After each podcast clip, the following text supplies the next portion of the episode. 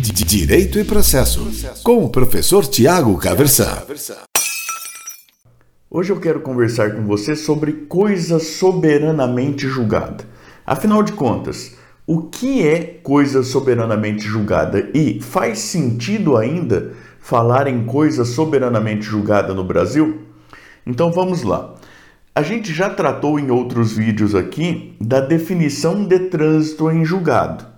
O trânsito em julgado ocorre quando opera-se aí a autoridade da coisa julgada, ou seja, quando não cabe mais recurso contra uma decisão e, em sendo essa decisão de mérito, a questão deliberada aí pelo poder judiciário se torna definitiva, em princípio imodificável entre aquelas partes que participaram do processo, tá certo?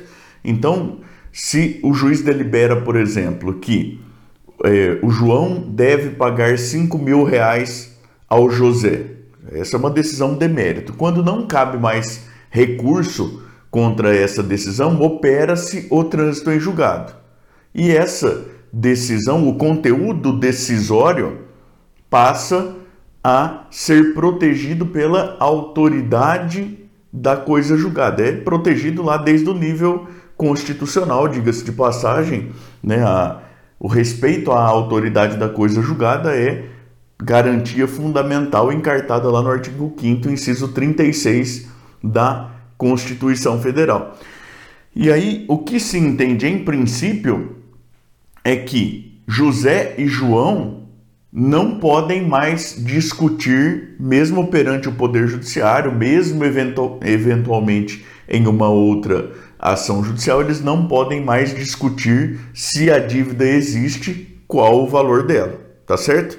Então, a coisa julgada, a autoridade da coisa julgada é essa autoridade que confere então é, aí essa imutabilidade em princípio das deliberações do Poder Judiciário, das deliberações de mérito, aí a gente está tratando de coisa julgada no seu sentido material, das deliberações do mérito do Poder Judiciário, entre as partes que aí eh, tiveram pelo menos a possibilidade de exercer o contraditório e tudo mais, tá certo? Agora, acontece que já historicamente, já desde o nível constitucional também, existe uma possibilidade de ação rescisória.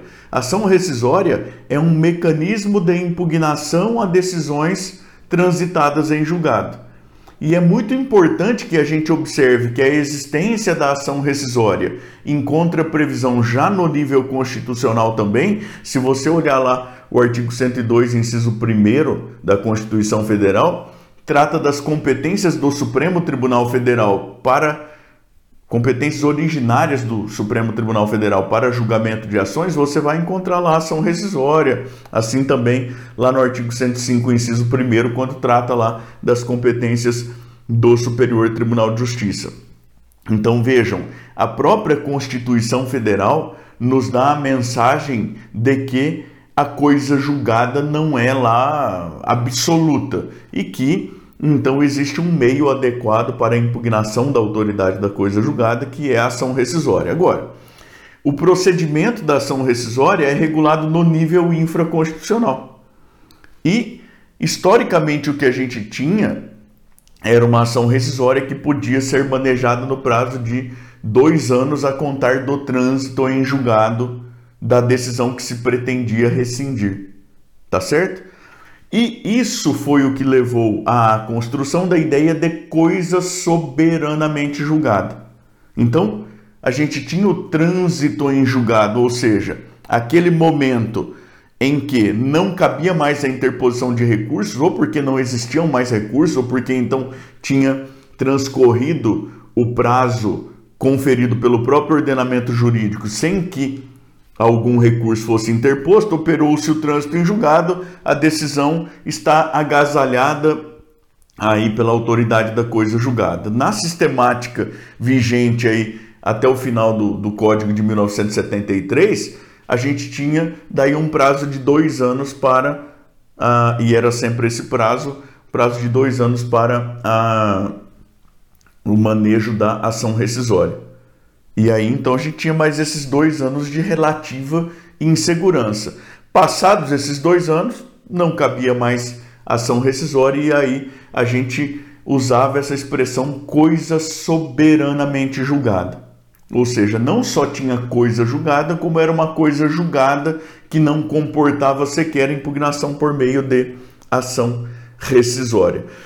Professor, mas o senhor está falando lá do Código de 1973 e já faz um tempo que nós estamos na vigência do Código de 2015. Como que isso funciona atualmente no Código de 2015? Bom, o Código de 2015 ele mantém, ele trata da ação rescisória lá dos artigos 90, 966 a 975. Ele mantém um prazo base da ação rescisória de dois anos.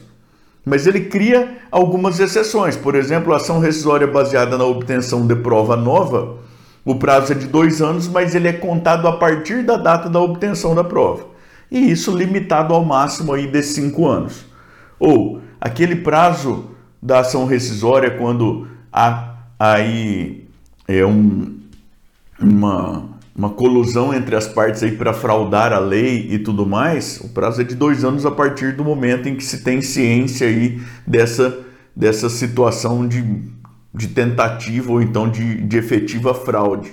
E veja, como se não bastasse, a gente tem aquela situação da ação rescisória por inconstitucionalidade do fundamento da decisão inconstitucionalidade essa declarada em um outro processo lá qualquer que não tenha nada a ver lá é, por parte do Supremo Tribunal Federal. Situação essa que é regulada lá pelo artigo 525, parágrafo 15 e pelo equivalente lá no artigo 535 também do Código de Processo Civil, a famosa impugnação ao cumprimento de sentença por inconstitucionalidade, deu uma lida lá no dispositivo depois, que é uma previsão de ação rescisória cujo prazo começará a fluir a partir do trânsito em julgado, lá em outra ação qualquer, da pronúncia de inconstitucionalidade, da declaração de inconstitucionalidade por parte do Supremo Tribunal Federal e o Código de Processo Civil